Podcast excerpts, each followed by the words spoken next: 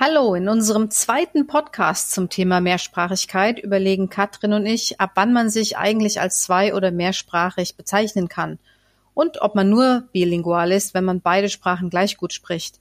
Wir orientieren uns dabei an Definitionen aus der Sprachtherapieforschung und sprechen über unsere Erfahrungen. Außerdem diskutieren wir verschiedene Faktoren, die Einfluss darauf nehmen, zum einen, wie gut wir eine Sprache sprechen und zum anderen, wie wir sie im Alltag nutzen. Logopädie. Kompakt. Der Familienpodcast von Ups.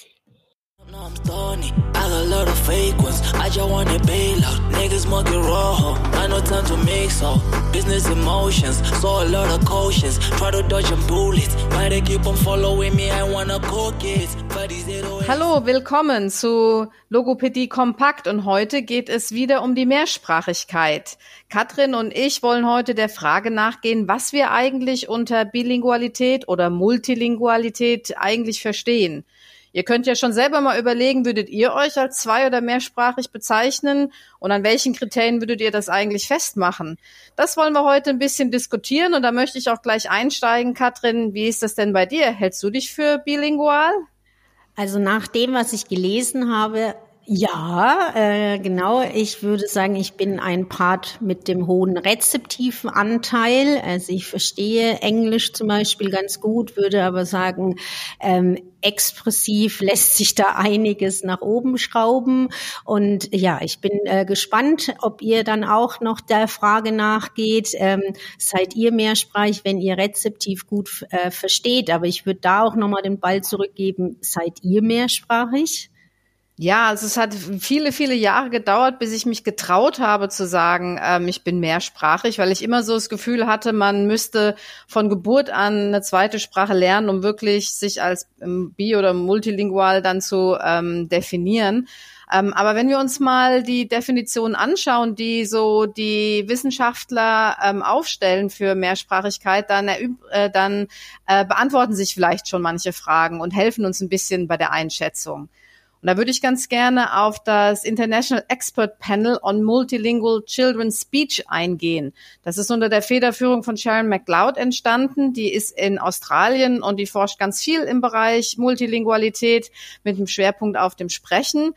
Und die hat ganz viele ähm, Kollegen zusammengetrommelt, um der Frage mal nachzugehen. Und in ihrem ähm, Position Paper sagen sie, es spielt keine Rolle, wann die Sprachen erlernt worden sind. Also das ist jetzt egal, ob das schon bei Geburt war oder auch äh, eben später.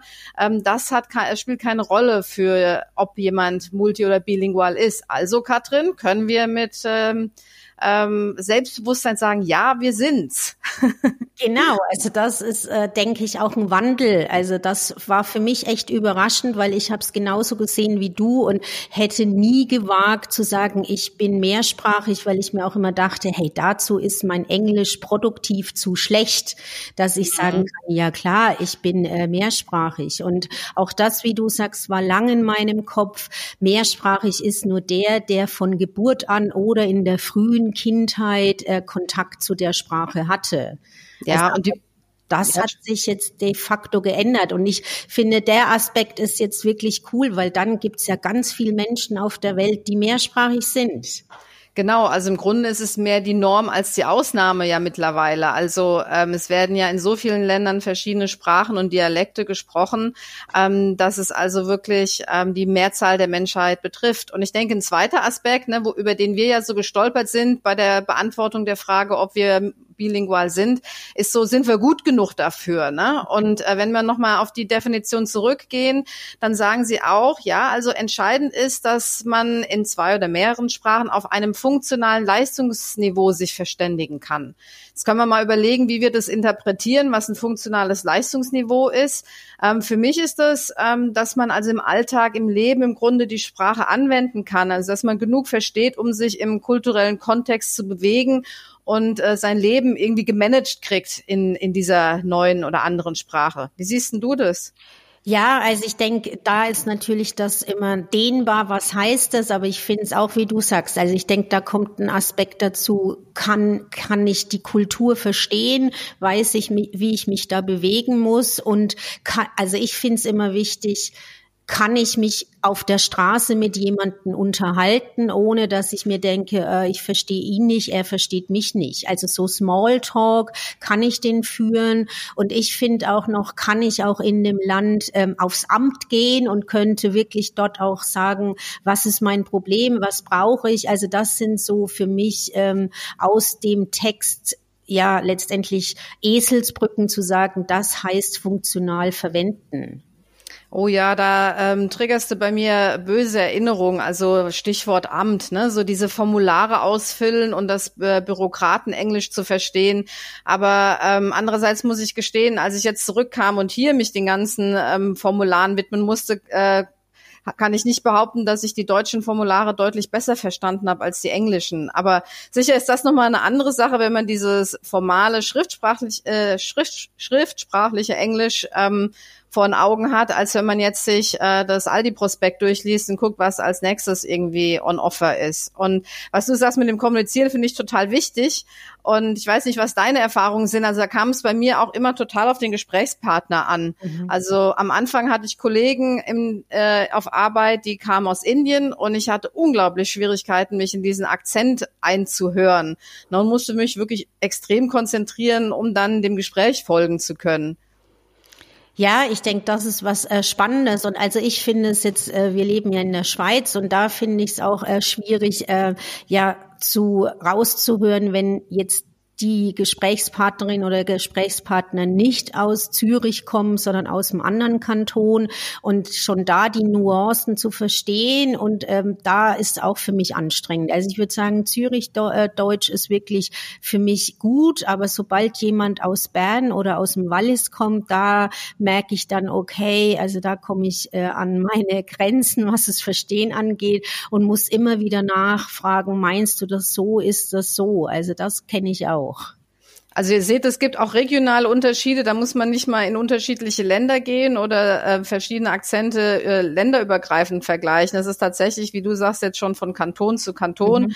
Und ich denke, es gibt ja auch hitzige Diskussionen hier, wie gut man den Bayer versteht oder äh, den Sachsen. Also ähm, die unterschiedlichen Dialekte haben ja dann äh, unterschiedliche grammatische Strukturen und unterschiedliche Wörter, die benutzt werden.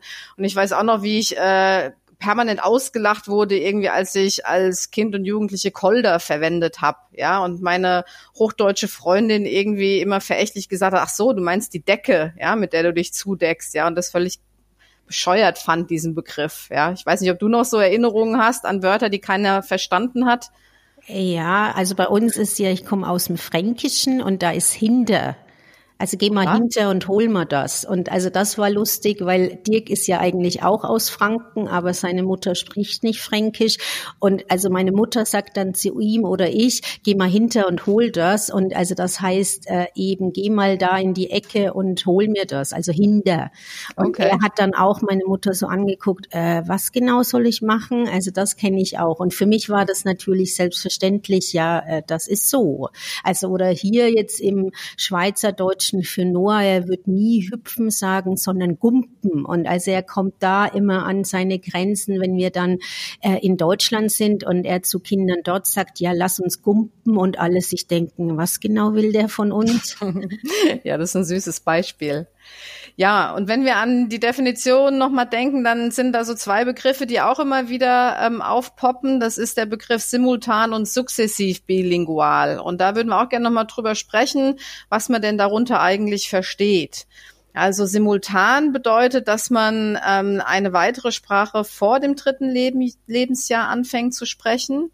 Ähm, dahinter steckt so ein bisschen die Begründung, dass in den ersten drei Lebensjahren hauptsächlich die Sprache sich entwickelt, also dass praktisch zwei Sprachen sich gemeinsam von Grund auf aufbauen, anstatt im Vergleich zu sukzessiv, wo ein Kind erstmal primär eine Sprache lernt und sich darin festigt und die Strukturen äh, versteht und anwendet und dann eine zweite zweite Sprache praktisch sich oben drauf setzt und äh, dann erst mitwächst. Was ist denn deine Erfahrung sei, äh, mit, mit Noah eigentlich? Würdest du denn als bilingual simultan oder sukzessiv beschreiben? Ja, das ist echt bei ihm schwierig. Äh, ich finde, da kommt nämlich der Aspekt mit rezeptiv rein. Also ich würde sagen, er ist rezeptiv definitiv Englisch-Deutsch simultan äh, eben aufgewachsen. Und ähm, ich würde jetzt sagen, er ist so eine Mischform. Also ähm, in, in dem, weil er dann ja wieder eine Phase hatte, also er war ja simultan definitiv von Geburt an eigentlich bis eineinhalb, dann war Englisch wieder ein bisschen mehr zurück, weil wir ja in die Schweiz gezogen sind. Und ähm, jetzt würde ich sagen, ist er wieder eher im Simultanen. Also ich finde das echt, das ist genau äh, der Aspekt schwierig einzuschätzen für mich persönlich. Also, aber da hängt, glaube ich, auch dieses immer im Aspekt, dass ich äh, merke, ich hänge an diesem immer diese Reihenform von früher noch. Also ich glaube, man könnte ihn als simultan nach der Literatur sehen. Hm. Also ihr seht schon, äh, das ist gar nicht so einfach, da wirklich diesen Definitionen zu folgen und den Begrifflichkeiten. Und ich denke, das ist für euch auch wichtig zu bedenken, dass es auch erstmal gar nicht so wichtig ist jetzt, sind sie simultan oder sukzessiv. Und eine andere Frage, die immer so unter den Nägeln brennt, ist auch so, ist man nur mehrsprachig, wenn man beide Sprachen gleich gut kann? Ne? Also darf man sich dann nur äh, bilingual nennen, wenn, wenn man wirklich auf dem gleichen Niveau ist? Und da ist unsere klare Antwort nein. Ne? Also das ist überhaupt nicht ähm, realistisch, dass man in beiden Sprachen genauso viele Wörter kennt und sich genauso eloquent ausdrücken kann. Ähm, das äh, hängt auch von so vielen Faktoren ab, wie sich eine Sprache letztendlich aufbaut. Ja, und ähm, du hast ja jetzt schon ein paar Beispiele gegeben, dadurch, dass ihr umgezogen seid und so, haben sich auch so diese Dominanzen ja verschoben. Mhm. Ja, also ich glaube auch, dass es ähm, also simultan auch so ist, habe ich immer wieder zwischendrin Kontakt mit der anderen Sprache. Ähm, ja, lese ich, also höre ich was in der anderen Sprache oder muss ich doch ab und zu mal anwenden? Äh, ich denke, das wäre für mich dann auch so ein Aspekt, wirklich, das Kind hat eigentlich die Sprache immer wieder im Input oder muss ihn auch immer mal wieder im Output machen. Und das habe ich jetzt gelesen, das heißt schon simultan. Ähm, und ja, ich denke, da sind sich die Experten aber auch nicht so schlüssig. Also weil du hast jetzt auch gesagt mit dem sukzessiv. Also ich kenne auch äh, in der Literatur, dass dass viele diskutieren, wenn ein Kind ab vier die Sprache lernt, spricht man überhaupt noch über Mehrsprachigkeit oder geht man aufgrund der neuronalen Veränderung davon aus, es ist nicht mehr Mehrsprachigkeit. Also ich denke, da ähm, hat man auch noch viel Bedarf, ähm, noch mal zu überlegen, ja, wo setzt man jetzt die Grenze? Und ich würde auch sagen, ähm, ja, auch ab sechs kann man noch oder ab Erwachsenenalter, sobald man gezwungen wird, in, eine, in ein anderes Land zu gehen und lebt eigentlich dann in dem Land kulturell. Äh, so war es ja jetzt wie bei uns, bei dir und bei mir. Und dann würde ich sagen, kann man auch da noch die Mehrsprachigkeit äh, erwerben. Und klar ist man dann aber halt eher sukzessiv und nicht mehr simultan. Aber also ich finde das auch bei Kindern wie schwierig, weil ich habe hier in der Schweiz auch Kinder gesehen, die waren über sechs, äh, als sie die Sprache gelernt haben und sind jetzt aber trotzdem auf dem Niveau wie jemand, der simultan beide Sprachen hat. Also ich finde diese Definition für simultan und sukzessiv, das ist für mich ein theoretisches Konstrukt. Also auch jetzt ihr draußen, Mamas, Papas, wer uns hört, es ist eigentlich nicht wichtig, ist man simultan oder sukzessiv. Da gehen wir auch noch mal in einer anderen Folge drauf ein, weil man hat auch die Möglichkeit, eine Sprache eigentlich auf Muttersprachniveau zu lernen, wenn man auch älter ist. Genau, also das finde ich wichtig, dass du das auch nochmal betont hast und was du angesprochen hast, ähm, von welcher Perspektive man eigentlich drauf guckt, äh, ob man sich mal anguckt, was denn im Gehirn eigentlich passiert, ne, bei bilingualen Kindern, welche Felder aktiviert sind oder nicht aktiviert sind oder irgendwie verknüpft werden und so. Also von der Seite kann man ja rangehen, äh, wie sich da die, dass die Hirnentwicklung unterscheidet, aber eben auch von diesen ganzen äußeren Faktoren, wie du ja erwähnt hast, ne, welche Medien werden genutzt, um ähm, Bilingualität zu fördern. Und da werden wir auch noch mal in einem anderen Podcast drauf eingehen, ähm, wie man ähm, äh, Kinder unterstützen kann, ähm, mehrsprachig aufzuwachsen. Genau, und also ich finde jetzt nochmal den Punkt, den wir schon am Anfang hatten, also das merke ich immens äh, bei unseren Kindern, ist wirklich dieser kulturelle Aspekt und der emotionale Aspekt, also zur Sprache. Also ich äh, merke jetzt bei Noah, er ist definitiv dem Schweizerdeutschen und dem Deutschen ähm, emotional und kulturell äh, näher als jetzt phasenweise dem Englischen. Und jetzt bei äh, mir äh, merke ich aber, also sie zeigt zum Beispiel in der Sprachentwicklung Sachen, die hat Noah äh, nicht mit der Kombination Englisch-Deutsch. Sie ist emotional wirklich ähm, dem Englischen viel näher als dem Deutschen. Und ich denke, das liegt daran, dass unsere Nanny natürlich eine super Bindung zu ihr hat und also zum Beispiel jetzt sie im, sie fängt ja jetzt an, Wörter in ihr mentales Lexikon aufzunehmen und sie hat viel mehr englische Wörter im äh, mentalen Lexikon als deutsche Wörter. Und also wir dann teilweise da sitzen und uns denken, was sagt sie jetzt genau? Also wir brauchen jetzt dann immer die Nanny zur Übersetzung, weil sie natürlich viel Vereinfachungen zeigt. Und also das hatte, obwohl Noah ja im London war zu der Zeit, hat er das nicht so präsentiert. Ja, das finde ich ganz spannend, ne? wie du da jetzt beschreibst, dass diese Bindung, die sie aufgebaut hat zur Nanny, ähm, auch so diese Motivation, Englisch zu lernen, deutlich erhöht hat, ne? weil man einfach äh, weil sie den Wunsch hat, ne, mit der Nanny zu genau. kommunizieren und sich auszudrücken und weiß, ne, sie kriegt ihre, sie kann ihre äh, Bedürfnisse irgendwie mitteilen, ne, wenn sie Englisch ähm, spricht. Und also wir sind halt nicht im kulturellen Kontext Englisch. Also das mhm. finde ich, weil das war, Noah war klar im kulturellen Kontext Englisch. Er hat es eigentlich täglich draußen wahrgenommen und Mia nimmt nur Englisch eigentlich in der Bindung, genau wie du sagst, Nanny und sie war und ist trotzdem dort stärker als ihr Bruder. Und ich denke, das hat wirklich eine Emotionalität auch dabei. Also auch jetzt nicht die Leute hier draußen sich Sorgen machen und zu sagen, oh, da wird das das Kind nie lernen, weil wir sind nicht im kulturellen Kontext und ah Gott, wie schlimm. Also das ist, äh, finde ich, sehr individuell auch Mehrsprachigkeit. Und also bei unseren beiden Kindern musste ich auch ertragen und auch lernen, dass sie ihren eigenen Kopf haben und sich selber entscheiden, was sie mit diesem mehrsprachigen Kontext anfangen. Oh ja, oh ja. Und da äh, merke ich, also da treffe ich auch oft Eltern, die mich dann fragen, ähm, so Mensch, äh, also ich denke jetzt gerade an eine Bekannte, die kommt aus Thailand und ähm, ihr Mann ist Deutscher, sie leben hier in Deutschland und äh, sprechen untereinander Englisch. Und da hatte sie so zweierlei Dinge. Einerseits, ne, soll ich jetzt auch noch Englisch mit ihm reden ähm, oder ähm, und was mache ich denn? Aber da gehen wir auf die Förderung und so, darauf gehen wir ja später ein. Und der zweite Aspekt war ähm, so, ich rede auf äh, Thailändisch mit dem Kind, aber er antwortet mir immer auf Deutsch. Was soll ich denn machen? Soll ich so tun, als würde ich ihn nicht verstehen?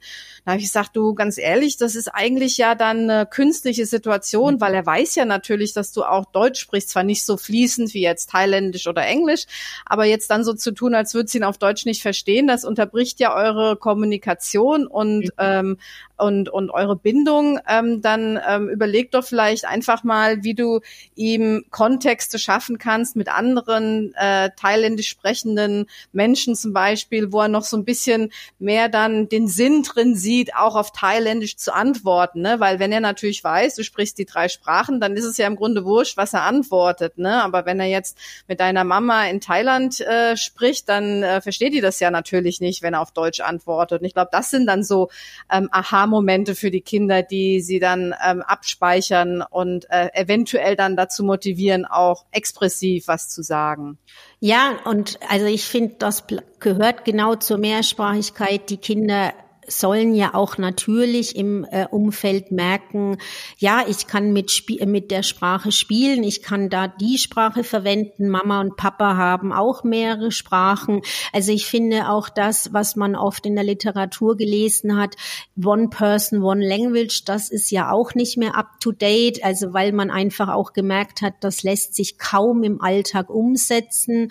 Also auch da nochmal Mehrsprachigkeit kann sich auch gut entwickeln, wenn äh, die einzige Person auch mal hin und her switcht mit dem Kind. Und ich finde den Punkt, den du genau gesagt hast, auch lieber das Kind so anzunehmen, wie es mit einem äh, eben auch kommunizieren wird, weil ich finde, zwinge ich jetzt das Kind ähm, anders zu sein, habe ich immer ein Problem in der Kommunikation. Ich unterbreche sie ja. Und also ich finde, das ist was viel Schlimmeres, als wenn ich akzeptiere, okay, mein Kind wählt jetzt die Sprache äh, und ich antworte dann aber wieder auf der anderen. Also ich finde, das ist ein natürlicher Prozess, wo man auch das Kind bestärken kann, es so weiterzumachen. Und wie du auch sagst, Kinder merken sehr schnell, welche Sprache muss ich mit wem anwenden, weil der Gegenüber eben Deutsch nicht versteht. Also muss ich die andere machen. Ich finde, das ist eine höhere Leistung, als wenn ich ständig das Kind in so ein theoretisches Konstrukt zwänge.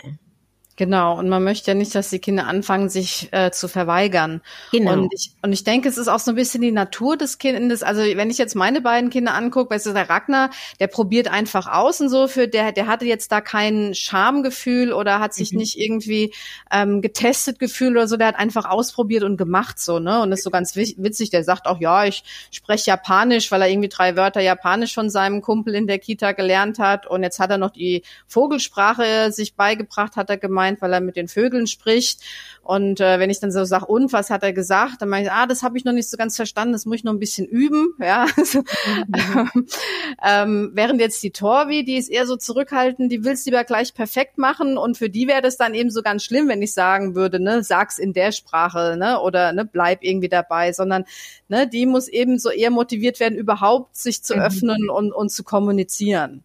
Genau, und also das ist auch, äh, das hat sich bei Noah verändert. Also er war am Anfang so äh, eben wie Ragnar, er hat wild drauf los äh, geredet und ähm, dann kam aber immer mehr das Analytische und er hat dann auch vom Gegenüber gemerkt, da verbessert mich ständig jemand äh, im Englischen und dann hat sich da bei ihm so ein Schalter umgelegt. Und jetzt ist es aber wieder so, jetzt merkt er äh, mit Freunden, okay, die sprechen auch nicht astrein Englisch und ähm, jetzt fängt er auch wieder an. Und als ich hatte am Wochenende wirklich auch so ein Erlebnis, wo ich mich gefreut habe für ihn, weil er hat ja lange äh, verweigert zu sagen, ja, ich kann Englisch. Ähm, und jetzt hatten wir aber draußen vor unserem äh, Fenster jemanden getroffen und er dann halt hat der Erwachsene gesagt, ja, tut mir leid, ich kann kein Englisch, ich hoffe, ihr versteht mich.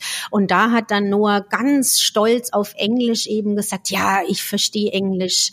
Ähm, und als ich spreche zwar zwar nicht so gut, aber ich verstehe gut Englisch. Und das hat er auch echt auf Englisch gesagt. Und ich stand daneben und dachte mir so, okay, also das ist jetzt neu, ähm, dass er ähm, das auch bewusst äh, eben auch stolz irgendwie dann auch sagen kann. Also und er auch das gut einschätzen kann, dass er rezeptiv besser ist als produktiv. Also ich fand, er hat schon mal vorgebaut, dem anderen klar zu machen, hallo, ich werde produktiv Fehler machen, aber ich verstehe dich trotzdem. Und und das ist ein Phänomen, ähm, wo ich bei ihm jetzt merke, das kommt mit natürlich dem Alter auch, sich gut einzuschätzen.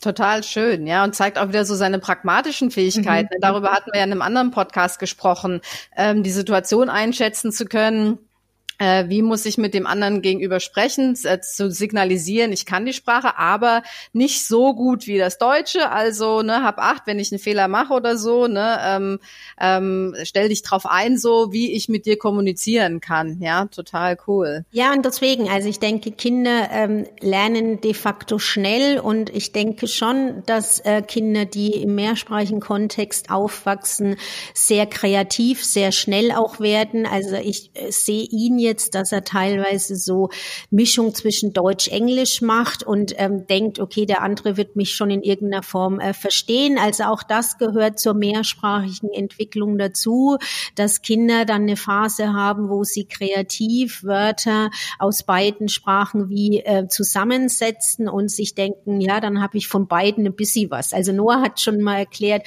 ähm, das ist von beiden äh, eben, dann wird mich der andere schon verstehen, was ich damit meine und er hat sich das äh, als Vorbild genommen von Benjamin Blümchen, weil da gibt's nämlich eine Folge, wo Benjamin Blümchen in Italien im Urlaub ist und sagt, jetzt lerne ich schnell die Sprache. Und er hat dann gemeint, das kann ich jetzt auch, das mache ich im Englischen und im Schweizerdeutschen jetzt auch. Also ich wende mein Wissen äh, an aus den verschiedenen Sprachen und mix sie einfach.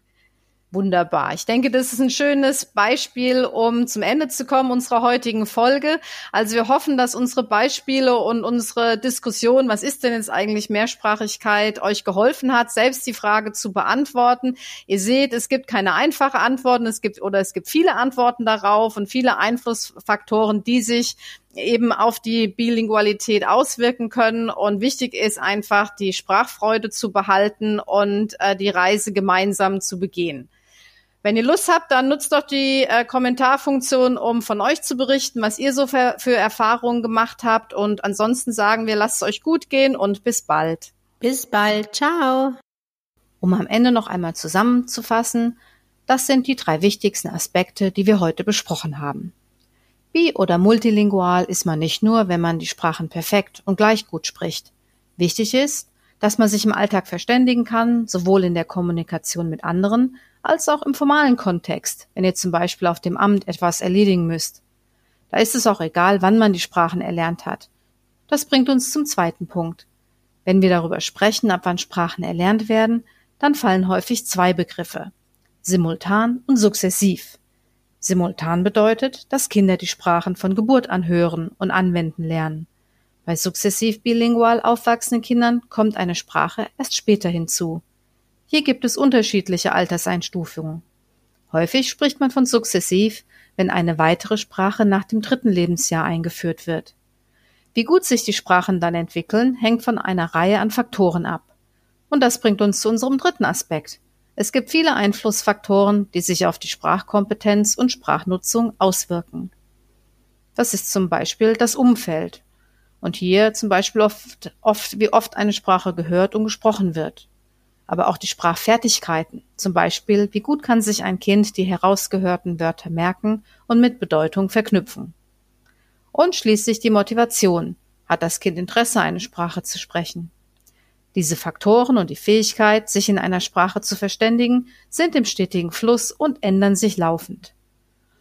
So, ihr seht also, dass die Mehrsprachigkeit ein komplexer und dynamischer Prozess ist. Da ergeben sich viele weitere Fragen, auf die wir in unserem nächsten Podcast eingehen werden. Bis dahin, alles Gute und bis zum nächsten Mal.